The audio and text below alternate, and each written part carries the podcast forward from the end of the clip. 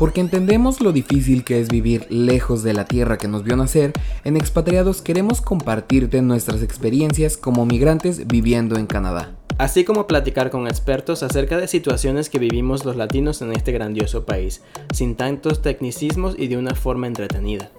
Así que si estás pensando en migrar a Canadá o ya vives aquí, estás en el lugar correcto. Yo soy Quique Maldonado. Y yo soy Andrés Esis. Y esto es Expatriados Podcast. Hola, ¿qué tal expatriados? Sean bienvenidos a un nuevo episodio de Expatriados Podcast. Estamos muy felices de que nos acompañen una semana más y como cada semana me acompaña Andrés. ¿Cómo estás, Andrés? Hola, Kike, bien, ¿y tú cómo estás?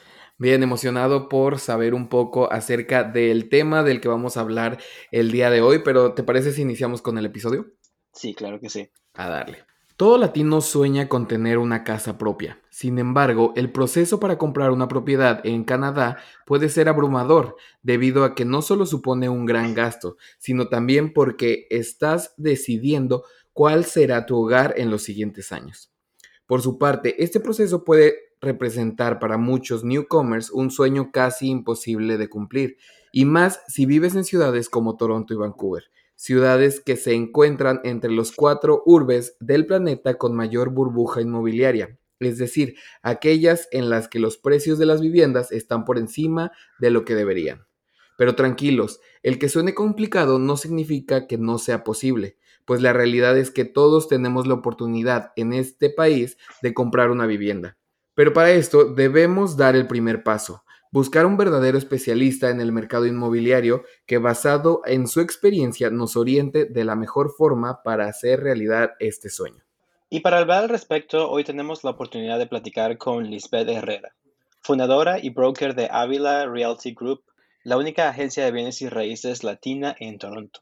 Graduada en finanzas, convención y mercadeo, Lisbeth logró desarrollar una carrera exitosa en el sector de telecomunicaciones en su natal Venezuela, para años más tarde decidir mudarse a Canadá con el objetivo de comenzar una etapa de reinvención en su vida. En el sector de bienes y raíces, Lisbeth lidera un Dream Team conformado por cuatro agentes quienes con pasión y tenacidad buscan posicionarse como referente en el mercado latino, ofreciendo siempre un extraordinario conocimiento del mercado inmobiliario, una absoluta disposición a ofrecer soluciones financieras y sobre todo empatía para con sus clientes. Apasionada por temas sociales como la independencia financiera de la mujer, Lisbeth invierte parte de su tiempo educando a otras mujeres en tópicos relacionados al desarrollo personal, con la finalidad de motivarlas a utilizar su pasión como vehículo para generar dinero y estar a salvo de situaciones vulnerables. Con el objetivo de diversificar su patrimonio, Lisbeth junto a su esposo deciden incursionar en el mundo de la hostelería, creando el primer restaurante de comida urbana venezolana, Salsa Venezuelan Street Food, lugar que ofrece a sus comensales auténtica comida de la calle caraqueñas. Y por si fuera poco, Lisbeth también es madre de tres hijos, quienes junto a su esposo confirman una familia extraordinaria. Hola Lisbeth, gracias por haber aceptado platicar con nosotros. Hola Enrique, hola Andrés. Yo, para mí, un honor estar aquí. Gracias por la invitación. Súper contenta. No, gracias a ti por estar aquí con nosotros. Eh, bueno, Lisbeth, eh, la pregunta obligada para todos nuestros invitados. Eh, ¿Nos podrías hablar un poco acerca de cuál fue la razón por la que decidiste emigrar a Canadá? Bueno, Enrique, Andrés, ustedes saben que yo soy venezolana y la situación en Venezuela hace muchos años se complicó muchísimo. Y en el 2006 decidimos uh, buscar nuevas alternativas y encontramos en Canadá una gran posibilidad de, mudarnos. Aplicamos como en aquel momento había una categoría para trabajadores calificados y decidimos aplicar por esa categoría y en menos de seis meses recibimos eh, nuestra residencia. Entonces llegamos a Canadá en el 2007, 2008 y aquí nos establecimos desde, desde ese momento nos vinimos mi esposo, yo y dos de mis hijos, ¿no? Dos hijos. Y desde ese momento estamos aquí, bueno, súper felices, súper contentos. Creo que Canadá eh, fue el mejor país que pudimos elegir para establecernos porque las oportunidades aquí han sido increíbles para nosotros. Increíble. Eh, lo platicaba contigo antes de comenzar la grabación. La verdad es que revisando tu perfil de Instagram, tu social media, eh, nos encantó todo este contenido que compartes con tus seguidores acerca del mundo inmobiliario. Entonces dijimos, vamos a hacer lo posible por platicar con ella. Y ya entrando un poquito en el tema del episodio, Lisbeth, mucho se habla acerca de que es complicado comprar una casa para todos aquellos que somos newcomers, ¿no? Para los recién llegados aquí a Canadá. De acuerdo a tu conocimiento, ¿cuáles crees que son las diferencias más relevantes en, en, el proceso de comprar una casa aquí en Canadá y comprar una casa en el resto de Latinoamérica? Ciertamente existen muchos mitos y muchas, muchas opiniones en referencia al, al, mercado de bienes raíces en todo Canadá, ¿no? Yo creo que una de las diferencias más importantes es que en Latinoamérica la figura del realtor, la, la figura de la gente de bienes raíces, donde esta persona tiene liabilities, tiene, mm, digamos, uh, está licenciado para trabajar, necesitas estudiar, sacarte una licencia, necesitas sacar unos, este, tener unos lineamientos, estás colegiado, digamos. Solamente lo he, lo he visto aquí en, en, en, Canadá y en Estados Unidos, ¿no? En Latinoamérica, aunque también existe esta figura del, agente inmobiliario, digamos que no hay una regulación, no hay un ente que lo regula, no hay una institución del gobierno que, digamos, en el caso en el que, en el que suceda algo, eh, hay un ente que protege al consumidor, ¿no? Eso aquí en Canadá está súper establecido. De hecho, fíjate que tú puedes ser un realtor que trabaja en la provincia de Ontario y no se te permite trabajar en otra provincia si no te licencias allá también, ¿no? Aquí en Ontario tienes que eh, entrar a Humber College, es una, una, carrera que se estudia, después de, de, de seis exámenes, dos años de, de, estudio, tienes que tener tu licencia, registrarte en un, en un brokerage, que es una agencia, uh -huh. y luego Um, cada dos años tienes que seguir demostrando tu, tienes que hacer un proceso también para mantenerte licenciado y registrado. ¿no? Entonces, la gran diferencia para mí es esa, que aquí, digamos, tú eres, te regula un ente, ¿no? Allá en Latinoamérica no, no sucede de esa forma, entonces digamos que el consumidor no está protegido, ¿no? Claro, sí, yo en México, por ejemplo, tenía amigas que la verdad, pues buscando nuevas oportunidades, eh, comenzaban a trabajar en agencias de bienes raíces, pero en realidad no tenían ningún... Eh, ningún estudio o ninguna preparación como tal, como ir en este caso, como lo mencionas, a un college, sino que habían estudiado otra cosa, eh, no necesariamente para ser un agente de bienes raíces. Y se me hace muy interesante eso. Yo también cuando llegué aquí a Canadá, eh, me di cuenta acerca, eh, buscando acerca de las carreras, el que esto es una profesión regulada y se me hace súper interesante el hecho también que mencionas que necesitas estar registrado pues en cada provincia pues para, para poder este, ejercer en, en, estas distintas provincias. También mucho se habla acerca de, como lo mencionaba, de lo difícil que a lo mejor puede ser este, el comprar una casa aquí, pero también viendo en tus redes sociales, veía muchos de tus clientes que a lo mejor no, no necesariamente habían un banco como tal, una entidad bancaria, no les había otorgado a lo mejor este préstamo, este, esta mortgage. Sin embargo, pues existen algunas alternativas por las cuales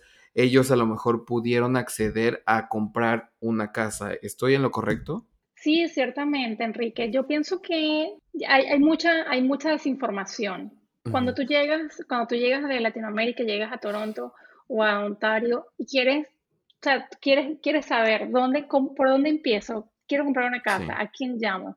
Entonces es como muy difícil porque no, no naciste aquí, no viviste aquí, no sabes cómo, por dónde empezar, ¿no? Entonces eh, me di cuenta que había un, una gran desinformación, la gente no sabe con quién conectarse y lo primero que hacen, por ejemplo, es ir a un banco y, y, y hablar con un, asesor financiero y decir, bueno, quiero, quiero comprar una casa, ¿no? O, y, o, o desconocen totalmente el proceso. Entonces, uh, en, ese, en ese particular, yo lo que ofrezco es, ven a mí, Yo te voy a entregar todo el conocimiento, yo te voy a decir, te voy a dar solamente, no, no solamente dónde comprar y qué zonas se está revalorizando más, sino también te voy a conectar con los mejores agentes de hipotecas que yo conozco o te voy a conectar con los mejores abogados que, que, que, puedas utilizar, ¿no? Entonces te ofrezco todo, esa red completa de todo ese profesional que interviene en la compra de una casa, ¿no? Y de lo que yo estoy sumamente orgullosa es que cada una de estas personas, el mortgage broker con el que trabajo, el abogado con el que trabajo, el inspector con el que trabajo, todos somos latinos, todos hacemos una comunidad. Entonces, este, así como lo hacen los chinos o como lo hacen los judíos o como lo hacen los hindúes, yo creo que también nosotros los latinos tenemos que apoyarnos entre nosotros. Y si tú vas a comprar una casa, ¿por qué no comprarla con un latino? ¿Por qué no comprarlo con, con, el, con el igual que es tuyo? ¿no? Aparte que hay una ventaja increíble porque hablamos el mismo idioma, entonces no es lo mismo que yo te explique términos tan complicados como qué es una hipoteca, cuáles son los repayments, cuáles son las, las tasas de interés, o te hable de de, los montos que tienes que pagar si no hablamos el mismo lenguaje, ¿no? Entonces es súper beneficioso hablar siempre en español con el que es tuyo igual y con también lo más importante para mí, con el que te entiende, porque nuestro, nuestra comunidad, nuestra forma de ser latina este, no es lo mismo que aquí en Canadá, ¿no? Entonces yo siempre le pongo a disposición a mis clientes todo ese, todo ese, equipo que va detrás y creo que hemos hecho un súper buen trabajo porque casos tan imposibles como que gente que no, por ejemplo, que, que, que es self-employed, que, que tiene su propio negocio, no sabe cómo calificar una hipoteca. Entonces, todo este equipo nos ayudamos para que todos sus clientes logren su meta de, de comprar su casa, ¿no? Claro, claro, tienes muchísima razón. Y, o sea, la importancia de realmente tener un equipo de, de personas que, que, con el que uno pueda confiar, ¿no? Porque obviamente si te sientes más a gusto de poder hablar el mismo idioma, muchas veces eh, te sientes mucho más seguro de la, de la, decisión que estás tomando, porque principalmente el español es nuestro idioma materno, para inclusive si, si tienes muchísimo tiempo aquí, a hablar inglés perfecto, igual siempre te vas a sentir más a gusto hablando español. Fíjate que, por ejemplo, en el caso de, de hacer una inspección, que tú quieres comprar una casa y quieres ir con un profesional que quieras ver la condición de la casa que estás comprando. Imagínate que lo hagas con una persona que habla inglés y que utilice los términos en inglés pero que tú no lo sabes porque, sabes, no, no, no los conoces bien. Entonces, ¿qué, ¿qué mejor que ir acompañado de una persona que te habla en español y te va explicando cómo funcionan las máquinas, cómo funcionan este, los techos, las, y aparte que, bueno, ustedes saben que aquí las construcciones son totalmente diferentes. Aquí hay drywall y, y, y entonces qué mejor que conocer todo ese proceso en tu propio idioma, ¿no? Sí, y la verdad es que uh, suena, suena un poco de broma, pero la realidad es que a pesar de que consideramos que tenemos un buen nivel de inglés, la realidad es que yo no sé cómo se dice tubería en inglés, o cosas así, ¿sabes? Que son como muchísimo más técnicas que dices, si, si, alguien me va a explicar en inglés, la verdad es que voy a estar completamente perdido si me va a hablar de elementos que a lo mejor que conforman la casa, pero internamente, ¿no? Así es. Pero bueno, Lisbeth, hoy que lancé la pregunta en las redes sociales de expatriados acerca de que les comentaba que íbamos a hablar con una persona de bienes raíces, una de las preguntas que saltó eh, constantemente o en varias ocasiones fue, ¿existirá alguna especie de listado, de checklist en el que a lo mejor los expatriados y la gente que nos escucha puedan eh, ver si califican con las cualidades para poder aplicar para comprar una casa? Eh, no sé si, si, sea muy vaga la pregunta, pero simplemente algunas este, cualidades que deba cumplir la gente para poder acceder a lo mejor para un préstamo, para comprar alguna casa. Como que danos lo básico, porque es que de verdad, inclusive yo tengo aquí como, yo tengo aquí ocho años, yo ni lo básico sé. Mira, tú sabes que lo primero, lo primero, primero, hay, hay tres cosas fundamentales que tienen que saber para comprar una casa. Lo primero, lo, lo básico, lo fundamental es el récord de crédito. Y esto es algo, Enrique y Andrés, que yo profeso todo el tiempo y que estoy, o sea, creo que, creo que cuando tú llegas a Canadá y te dicen Welcome Canada en, el Pearson, en el aeropuerto, lo segundo que deben darte es una clase de crédito cómo manejar tu crédito, porque increíble, gente que tiene a lo mejor 5, 6, 10 años todavía no saben lo básico y, esto es fundamental para comprar una casa. Por ejemplo, eh, la gente no conoce que cuando tú sacas tu primera tarjeta de crédito o empiezas a construir tu crédito, tú empiezas con 900 puntos y a medida que vas manejando tu crédito, estos puntos van bajando. Y, por ejemplo, ¿qué puede pasar? Que no pagues una tarjeta de crédito a tiempo. Esa tarjeta, esos puntos de 900 van a llegar a 800. Eh, si, por ejemplo, dejaste una deuda sin pagar y te llevaron a collection, entonces esos puntos bajan a 600. Si, digamos, sacaste muchas tarjetas de crédito, entonces también los, los, puntos bajan. O sea, lo que te quiero decir con esto es que no, no todo el mundo conoce cómo tener un buen récord de crédito. Y esto es fundamental y es lo más básico para aplicar a un, a un crédito hipotecario. Entonces, lo primero que tiene que hacer todo el mundo es meterse en su banco online y hay una, hay una, hoy en día tienen la facilidad de, de conocer cuál es el Beacon Score, que se traduce en el cuántos puntos tienes de score. Y online tú te puedes meter en, en tu banco y hay una opción que te permite chequear tu crédito. Te metes ahí y tienes que tener al menos más o al mínimo 680 puntos. Si no tienes 680 puntos de récord de crédito, eh, lastimosamente no puedes aplicar a una hipoteca con las tasas preferenciales de hoy en día, que es 1.54 variable al año.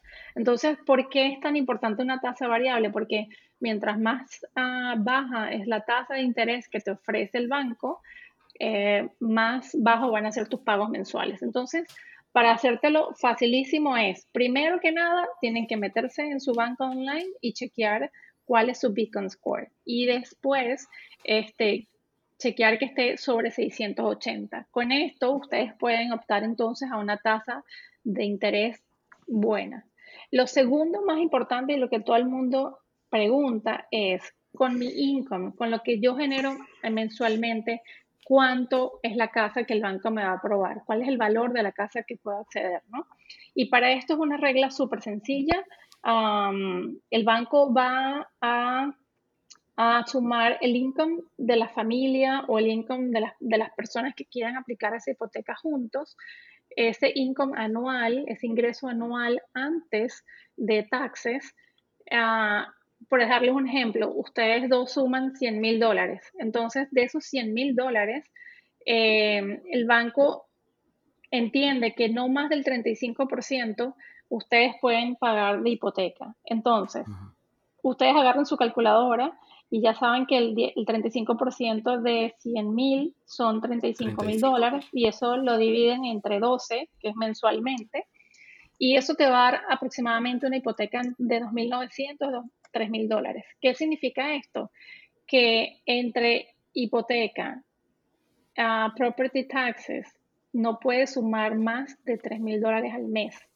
Entonces, ya saben que eso es lo que el banco máximo les va a permitir para endeudarse y este número va a bajar, Enrique Andrés, baja según las deudas que ustedes tengan, ¿no? Si ustedes están muy endeudados, este número de 2.900 al mes va a ir bajando y, y, eso es como decir la capacidad de endeudamiento. De todas maneras, estos son grandes números, yo sé que es difícil entender este, solamente escuchando, pero para que sepan, calculen entre el 30 y 35% de su salario anual y eso es lo máximo que ustedes pueden este, endeudarse con una hipoteca. Entonces, y lo tercero, lo más importante, ya sabemos que lo primero es el récord de crédito, el segundo es el income y lo tercero más importante es el, el dinero que ustedes tienen para el down payment, para la inicial.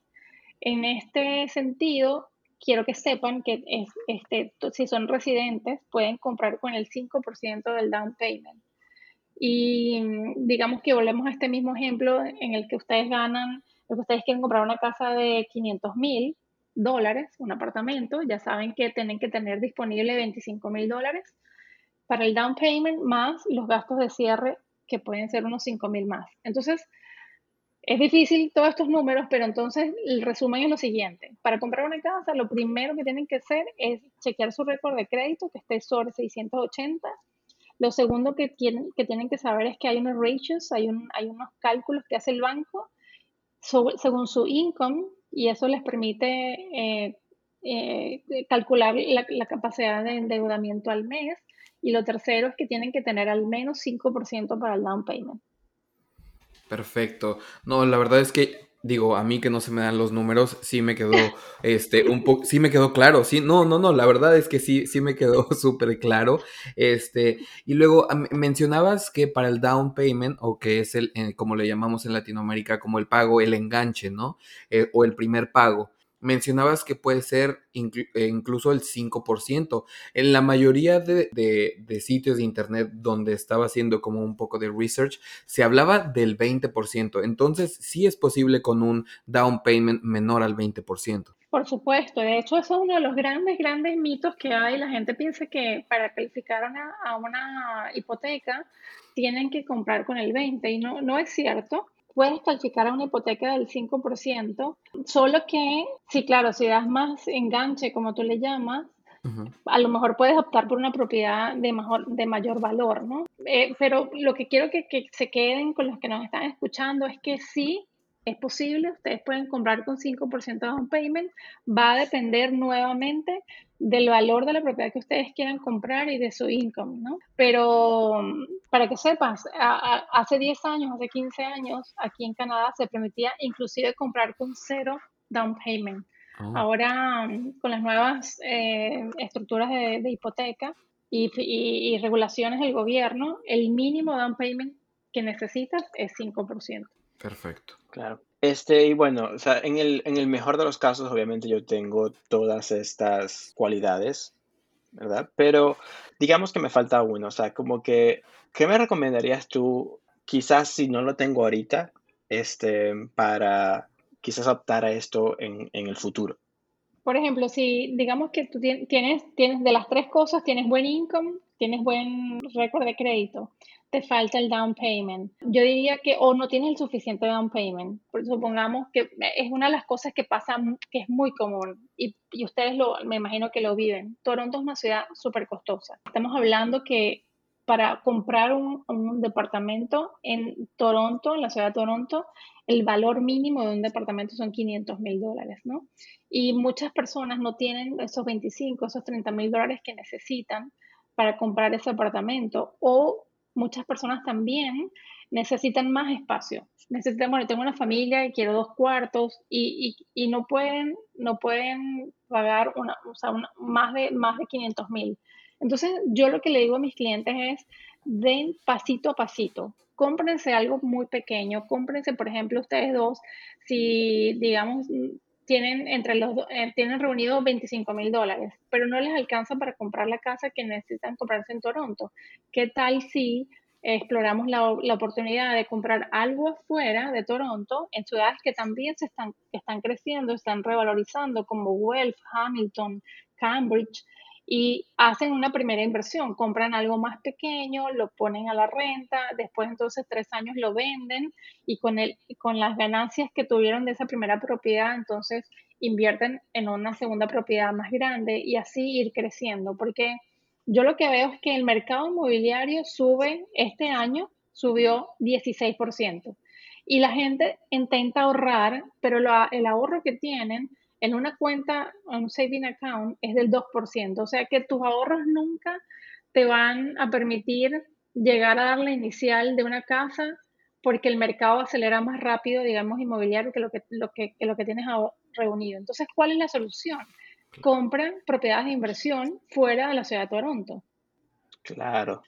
No, este, esta perspectiva es sumamente interesante porque inclusive yo creo que viniendo de Latinoamérica, uno tiene esa perspectiva de que uno compra una casa y como que aquí me asiento por 30 años. ¿Me entiendes? Uno tiene esa visión a futuro de como que no, voy a comprar algo por ahora que quizás dentro de unos años voy a volver a pensar y quizás vendo esta para comprar algo un poco más grande que me, que me ayude en mis necesidades. Pero como tú lo estás diciendo, este, es preferible como que al momento de que ya tienes la cualidad para obtener algo, o sea, para poder hiciera lo más básico, como que lanzarte a eso, porque el tener la propiedad te asegura de que se está revaluando en un, o sea, se está revaluando muchísimo más rápido de lo que tu dinero se revalúa en el banco. Así es. Fíjate que yo lo que le digo a mis clientes es lo siguiente, si tú tienes 30 mil dólares, tú tienes tres formas de hacer crecer tu dinero. Lo pones en bienes raíces, lo pones en el mercado capitales o lo pones en el banco. Dejar el dinero en el banco al 2%, disculpen que diga la palabra, pero me parece una, una estupidez, ¿cierto? Entonces, el otro tiene que, esos 30 mil lo puedes meter en el mercado de capitales, este, es un riesgo, eh, tendrías que comprar acciones en, en, Tesla o en, o en Apple eh, o, en, o, en, unas acciones que te den, digamos, que sean más estables, porque ni en Bitcoin, los Bitcoins suben y bajan, ¿me entiendes? Lo otro es el mercado de bienes raíces. Yo lo que veo y lo que le digo a mis clientes y se los enseño con estadísticas es el mercado inmobiliario en Toronto está permanentemente en incremento. Todos los años incrementa 10, 12%. Que muchos dicen que es una burbuja, que va a estallar, que los precios van a bajar. Yo, y yo lo que digo es, no vean nunca a corto plazo. Las, las inversiones inmobiliarias siempre se, van, se ven a largo plazo. Entonces, no, no, no puedes comprar algo pensando que lo vas a vender mañana y que mañana va a explotar el mercado inmobiliario. Yo lo que digo es, invierte hoy en un apartamento, véndelo en, cinco, en 3, 5 años, saca el equity y lo que se ha revalorizado y entonces ese dinero vuelve a invertir en otra propiedad y así vas creciendo. Yo creo que es la única forma eh, que le puedes ganar a este mercado en el que es durísimo meterse, para ser bien honesta. Eh, los, precios suben todos los años y, es muy difícil catch up the market, ¿no? Pero es, yo digo que pueden comprar inclusive, tengo clientes que han comprado inclusive cottages, casas fuera en, en, en, en, sitios remotos y lo ponen en Airbnb y son income properties y después las venden y han tenido muchos resultados. Entonces, hay muchas, digamos, mira, eh, podemos estar hablando de este podcast, puede convertirse en, en un podcast de horas, pero hay mucho que hacer, hay mucho que hacer porque bienes raíces no es solamente comprar una casa y ya, sino hay muchas opciones, ¿no? Y yo siempre digo que, que hay que estar siempre bien informado. O sea, yo tengo un grupo de WhatsApp donde yo siempre voy mandando informaciones financieras, de, de mercado inmobiliario a todos mis clientes. En el Instagram, como ustedes lo ven también, siempre pongo estadísticas, eh, cuáles son las ciudades que más están creciendo, cuáles son las mejores este, ciudades para invertir, qué tipo de inversiones pueden hacer. Hay mucho que hacer en bienes raíces. Claro, y la realidad es que muchos, digo, yo muchos libros de autoayuda y de superación personal eh, que he leído, la verdad es que la mayoría de ellos te incitan a hacer inversiones en, casas, en propiedades, en, en, sí. Eh, la, otra vez escuchaba otro podcast de México en el que decía este, una de las conductoras, le decía a otra chica, tú sigue invirtiendo en, en, bolsas de marca mientras yo voy a seguir invirtiendo en propiedades. Entonces yo me quedé, wow, o sea, sí, o sea, eso es, es, es, es algo que la verdad siempre pues su, en, la mayoría de, ocasiones una propiedad siempre te va a dar, eh, siempre va a aumentar su valor, ¿no? Entonces, y también lo que muchos recomiendan es el hecho de no gastes tu dinero en rentar, porque la verdad es que a, las personas se les puede ir la vida rentando cuando en realidad puede haber eh, alternativas muy interesantes que se ajusten obviamente a sus posibilidades para poderse hacer dueños de, pues, de una propiedad, ¿no? En la que ya estés viendo todo ese esfuerzo remunerado y que pues al final del cabo va a estar a tu nombre, ¿no crees?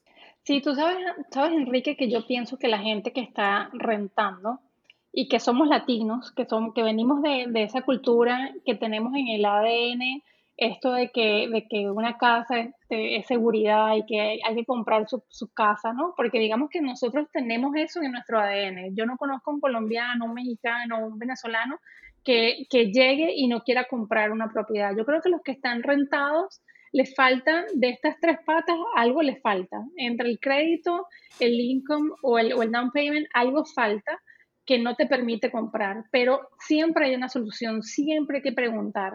Este, porque hay formas de, por ejemplo, si no tienes el income, hay formas de hacer extra income. Puedes hacer Uber, puedes hacer muchas cosas que que te pueden hacer el esfuerzo de un año, digamos, si tú en un año dices, bueno, yo necesito reunir 10 mil dólares, como tú dices, dejo de comprarme el bolso, dejo de ir al cine, dejo de hacer todo lo que, lo que, lo que gasto y reúno dinero, ¿no? Entonces, siempre hay una forma, hay algo que podamos hacer para mejorar este, en lo que nos falta. Pero sí creo que el que renta, renta porque no tiene algo falta, ¿no?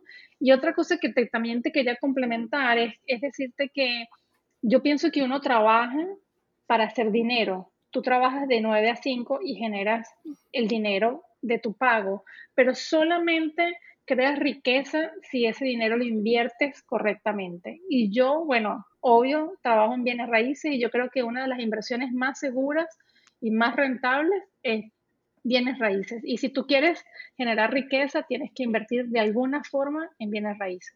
Definitivamente. Ya te había, ya había escuchado esa frase que la habías mencionado en otras ocasiones, como que esta frase que te caracteriza. Y sí, la realidad, hace un par de semanas teníamos esta conversación, Andrés y yo, en la que definitivamente para los latinos está impregnado en nuestro ADN el hecho de comprar una casa, como que siempre es el sueño de los latinos. Y le digo a Andrés, ahorita en este caso, ¿no? A mí me faltan las tres a lo mejor, pero yo ya estoy listo para comprarme una casa. Sí, otra cosa, otra cosa que voy a aprovechar que estamos hablando y que, y que tu podcast es perfecto porque, porque es, este podcast que, que, escuchan los recién llegados, que escuchan la gente que está llegando a, Canadá, ¿no?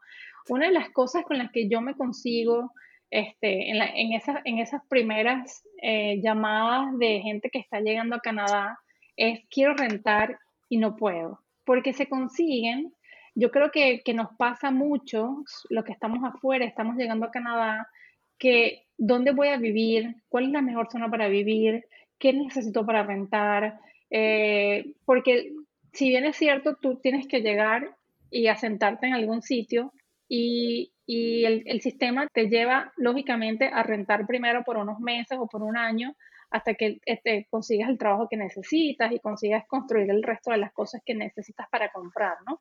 Pero ese primer año, ese, ese, ese bajarse del aeropuerto y ahora qué hago, dónde voy a vivir, creo que es uno de los, momentos más dolorosos de nosotros los inmigrantes, porque empieza esa travesía de buscar una renta y te consigues en que tienes que tener un trabajo, una carta de trabajo, o tienes que tener un récord de crédito que no tienes, o tienes que, no sabes este, los, los, requisitos que necesitas para, para, rentar, para alquilar, ¿no? Entonces, es muy difícil llegar aquí, Enrique, Andrés, no sé cómo fue su experiencia, y conseguir, empezar a buscar y aplicar apartamentos y que te rechacen porque no tienes y no tienes un trabajo o no tienes un, un récord de crédito, ¿no? Entonces, creo que es lo más complicado de llegar a Canadá, es conseguir dónde alquilar. No sé, no sé cómo fue su experiencia, rápidamente sin... digo, la verdad es que nosotros corrimos con mucha suerte, digo, tanto Andrés por su parte como yo, pero sí, la verdad es que eh, esta dificultad a la que te enfrentas al llegar a un nuevo país, el encontrar un lugar donde vivir, la verdad es que sí, sí es un tanto difícil y eso hace que otras personas pues se, se aprovechen, ¿no? De estos nuevos migrantes y lo que termina pasando es que terminan rentando un lugar a un precio pues exorbitante que a lo mejor no te está pidiendo tantos requisitos, ¿no? Yo me acordaba, eh, eh, escuchaba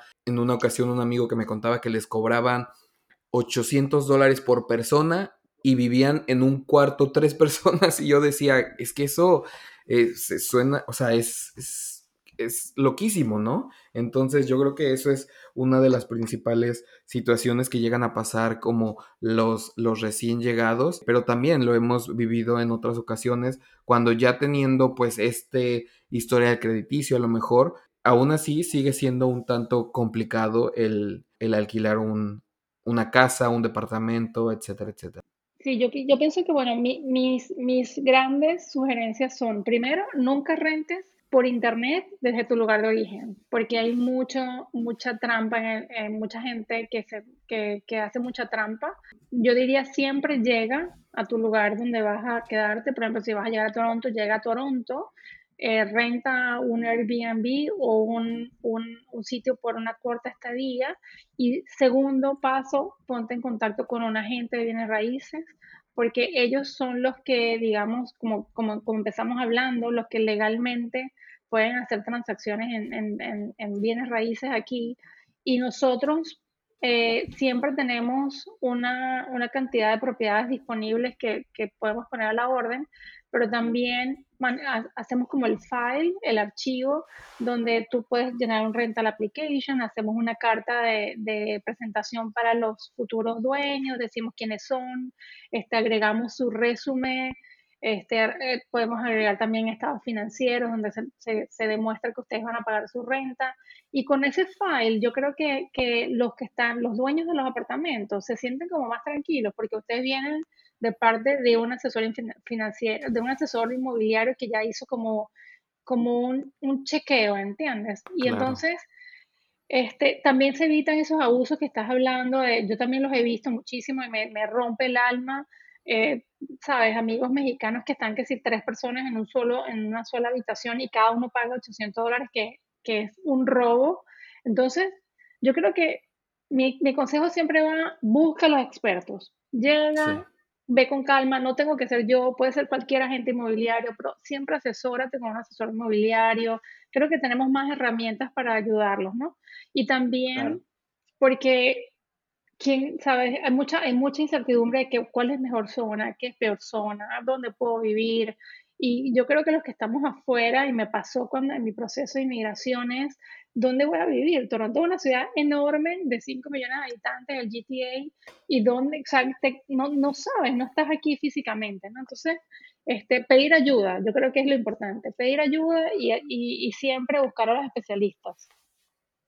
Exactamente. Y bueno, o sea, que existen muchos casos en donde como dices, se aprovechan de las personas, ¿no? Y, de mi experiencia es como que si de verdad suena demasiado bien para ser cierto, probablemente no es cierto. O sea, probablemente hay algo. O sea, o sea, probablemente sí lo puedes rentar, no sé qué más, pero ya checaste la página de los bedbugs, ya checaste la página del crimen, ya checaste algo porque probablemente hay algo. Entonces, obviamente, tener la persona que te puede contextualizar una, un lugar en específico es muchísimo más favorable. Pero bueno, eh, otra pregunta que nos hicieron a través de las redes sociales y que te queríamos eh, hacer a ti es, ¿existe un mejor momento para comprar una casa? Digamos que un momento del año o, algo así parecido. Bueno, sí es cierto que el, el, real estate tiene un, tiene un ciclo. En el momento del invierno, que empieza noviembre, diciembre, enero, digamos, eh, las transacciones en real estate caen un poco y después comienzan en primavera, empiezan a salir más casas a la venta y eh, digamos que esos meses de marzo, abril y mayo, si es, si es una comunidad, un suburbio, por ejemplo, donde viven familias, la gente espera poner las casas a la venta en, en marzo, abril y mayo para después venderlas y mudarse en junio, julio, que son cuando sus hijos terminan clase pasan el agosto en sus casas nuevas y empiezan otra vez, este, porque aquí el colegio empieza en septiembre. Entonces, bueno, no sé si expliqué bien el ciclo, pero digamos que marzo, abril y mayo son los, los ciclos en los, que, en los que más el real estate se mueve y después cae un poco en, en, en, agosto, porque ya saben que aquí el verano es increíble, la gente disfruta mucho su verano, y después hay una segunda subida en septiembre, octubre, y después cae considerablemente en el invierno. Obvio, porque en invierno no se pueden hacer inspecciones a las casas, no se pueden hacer muchas, muchas, otras, muchas otras cosas que, que uno debe chequear, ¿no? Pero yo diría que no, siempre el tiempo para comprar es el, tiempo en el que ustedes están dispuestos, el tiempo que tengan todo y que estén listos. Y ya saben que el mercado de real estate es un mercado que se mueve muchísimo, se mueve muy rápido. Y yo pienso que apenas estén listos, creo que siempre va a ser buen momento, ¿no? Claro. Otra pregunta que te queríamos hacer es, ¿Existe alguna diferencia aparte del income que pueda diferenciar el comprar una propiedad para una persona que está soltera o para, en este caso, una pareja? ¿O, simplemente es cuestión de que a lo mejor dos personas eh, sumando sus incomes, a lo mejor tienen más oportunidades de pues acceder a una casa a lo mejor de mayor valor y a una hipoteca de mayor valor. Sí, Enrique, definitivamente mientras más income sumes, mejor. Es un reto para los que están solteros comprar una propiedad por el valor de las propiedades. Digamos que si tú quieres calificar para una casa de 500, bueno, un apartamento, ya saben que aquí en Toronto un apartamento vale 500 mil dólares este, el income promedio que necesita son 100 mil dólares. Entonces, es muy, digamos, salario mínimo, salario esperado son 50, 60 mil. Entonces, siempre es mejor comprar en pareja porque suma, ¿no? Suma más income. Al menos que estés buscando una propiedad en las afueras que valga mucho menos, ¿no? Estamos hablando de 300, 400 mil. Pero todo se debe al valor, o sea, a los precios, a los precios que estés buscando y en las zonas que estés buscando. Pero definitivamente, mientras más income consumes, mucho mejor. Claro, durante el año pasado leía algunos artículos en los que mencionaba que a lo mejor los millennials es va a ser casi casi imposible para los millennials el adquirir una casa, ¿no? Lo cual pues sonaba un tanto desalentador pues para mi generación y para generaciones futuras, ¿no?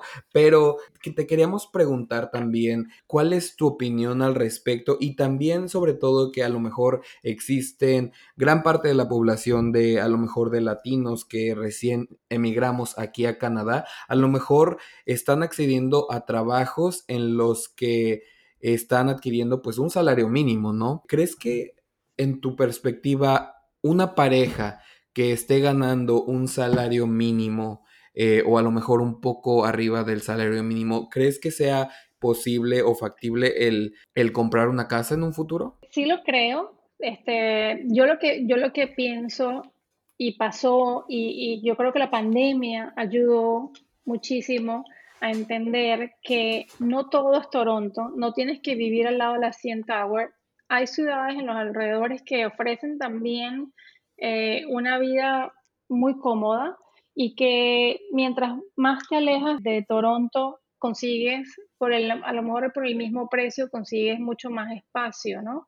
Entonces, yo le diría a esas familias, y ahora con el trabajo remoto, y ahora donde las casas son los restaurantes y son los colegios, y las casas se convirtió en el gimnasio, la casa se convirtió en todo, ahora vivimos 24 horas en nuestra casa. Eh, yo diría, busquemos en los alrededores. Hay ciudades que son muy lindas y que están creciendo muchísimo y que, hay, que las casas son mucho más económicas y que dos personas que ganan salario mínimo o un poco más pueden, pueden adquirir su casa. Hay ciudades como Cambridge, Kitchener, hay ciudades como Brantford que también está creciendo muchísimo, que están a 40, 50 minutos de commute de Toronto que son accesibles, que, que, hay, que son buenas oportunidades y, y, la, y, y, se quedarían sorprendidos de las bellezas y de los espacios que se consiguen en las afueras. Entonces yo pienso que es ceder un poco, ceder un poco en el, en el tema de que, bueno, ya no vas a estar walking distance caminando de, de la estación del subway, pero estás un poco más en las afueras y haces un commute a lo mejor mucho más largo, pero puedes convertirte en propietario, puedes, puedes tener tu propia casa, que yo creo que al final, como hablábamos al principio, es cuestión de, de verlo como una inversión, de, de, meter un dinero, en vez de meterlo en, en, una cuenta de ahorro, mételo en una propiedad que se está revalorizando, ¿no? Entonces mi consejo sería, para esas personas, sería haz el esfuerzo, vamos a mirar en las afueras. Hay ciudades que son muy lindas y que están creciendo muchísimo. De hecho, Money Sense, una referencia en todos estos, temas financieros, dijo en el 2020 que la ciudad que más se está revalorizando en todo Canadá es Guelph, que está aquí en Ontario y está a 20 minutos, hasta 30 minutos de Mississauga, 40 minutos de Toronto. ¿Por qué no mudarnos a Guelph? Si ya digamos que puedes trabajar remoto. Y, yo creo que eso puede ser una buena opción. Claro, mira, y yo, creo que básicamente me está describiendo a mí porque sinceramente yo era de los que justo antes de la pandemia yo me tendrían que, o sea, llevar a la fuerza para sacarme de Toronto. pero una vez que ya realmente veo la perspectiva desde, desde mi profesión, que probablemente yo voy a seguir trabajando remoto por quién sabe cuánto tiempo, inclusive después de que ya todos estemos vacunados, probablemente no regrese a la oficina, o si quizás voy a regresar, no va a ser bajo la misma eh, modalidad. Este, y específicamente el año pasado he visto muchísima gente, muchísimos compañeros de trabajo, gente que conozco que han empezado a irse eh, a otras ciudades. Este, un compañero de trabajo que acaba de comprar una, una casa en Kitchener o a las afueras en general. Y básicamente también verlo desde la perspectiva que tú estás mencionando antes, de que, por ejemplo, para mí pensar en mudarme a Guelph, quizás yo pienso, porque todavía tengo ese, ese, em, esa mentalidad en, mi cabeza, es como que no quiero pasar toda mi vida en Guelph, pero pensarlo de la, de la perspectiva de como que, bueno, quizás sí puedo vivir 3, 4, 5 años en Guelph y en ese momento volver a pensar las cosas y decir, bueno, quizás ahora sí puedo comprar una casa en Mississauga. ¿ya? O sea, o algo que, algo que pueda, que sea un poquito más a lo que tengo planeado dentro de 10, 15, 20 años, ¿no? Pero como tú dices, simplemente lanzarse a esta oportunidad y ir este, trabajando a medida que va pasando el tiempo para quizás aspirar para otra cosa. Y también, también, si lo piensan desde este punto de vista, también hay opciones en plano, proyectos que, que van a empezar a construir y que también son una buena oportunidad porque puedes invertir en estos proyectos en apartamentos que ya no están listos, pero que van a estar listos en dos, tres años y donde estos, estos constructores te permiten hacer una inicial fraccionada.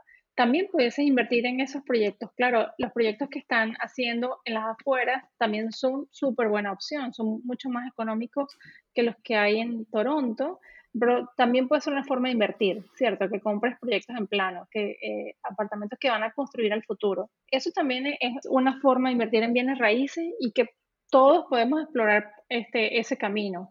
Yo de hecho estoy trabajando con varios builders, como se llaman aquí, y hay proyectos súper interesantes que, que son también una buena oportunidad para invertir, ¿no?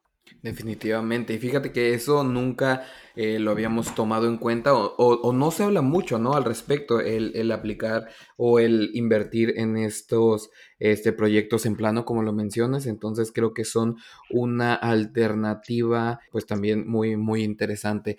Pero bueno, Lisbeth, estamos llegando al final del episodio, ya por último, algunas palabras, alguna recomendación que quieras hacerle hacer eh, a todos aquellos que nos están escuchando que pues tienen este pequeño gran sueño de ser homeowners en un futuro no, no muy lejano? Mira, mi, mi primera recomendación sería siempre pregunten, no que no se queden con las dudas, contacten a, a, su realtor de confianza, con, busquen alternativas, muchos mitos hay, mucha gente te habla su experiencia, muchas mucha gente eh, también lee y asume muchas cosas. Yo creo que lo principal es preguntar. Tú puedes escribirme un mensaje en privado, decirme, Lisbeth, esta, esta es mi situación. Con esta situación, ¿crees que puedo calificar sí o no? Siempre hay alternativas, pero tienes que primero preguntar y preguntar a los expertos.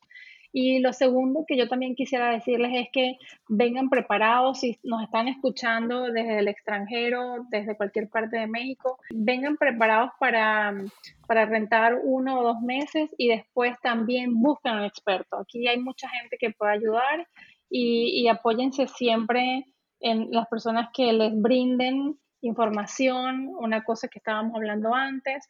Yo, yo creo que, que estar informado y trabajar con clientes informados es lo mejor que me ha pasado en, la vida. Em, cuando la gente lee y se informa y está al día con las noticias, es más fácil también para nosotros trabajar y explicarles la situación, ¿no? Y, y siempre apóyense en el experto, en el que conoce la zona, en el que tenga eh, proyectos o programas que los pueden ayudar.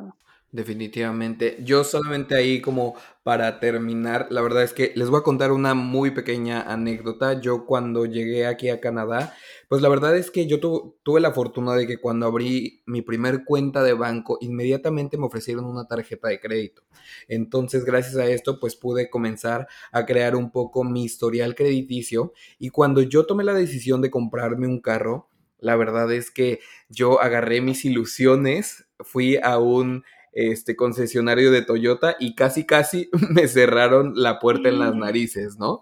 La verdad. Y en cambio, cuando me acerqué a una concesionaria donde había latinos, yo creo que es una situación completamente distinta en la que ellos a lo mejor han atravesado por las mismas situaciones que atravesamos nosotros como recién llegados y siempre te van a dar alguna alternativa que exista, ¿no? Entonces yo creo que esto es solamente como para dejarlo ahí un poquito en su subconsciente y para que ustedes pues en este caso tomen la decisión de acercarse a, equipos como el de Lisbeth, que está lleno y que está básicamente enfocado en latinos para que vayan con ellos, se, se informen, se asesoren y pues puedan tomar la mejor decisión que se acople a sus necesidades, ¿no lo crees?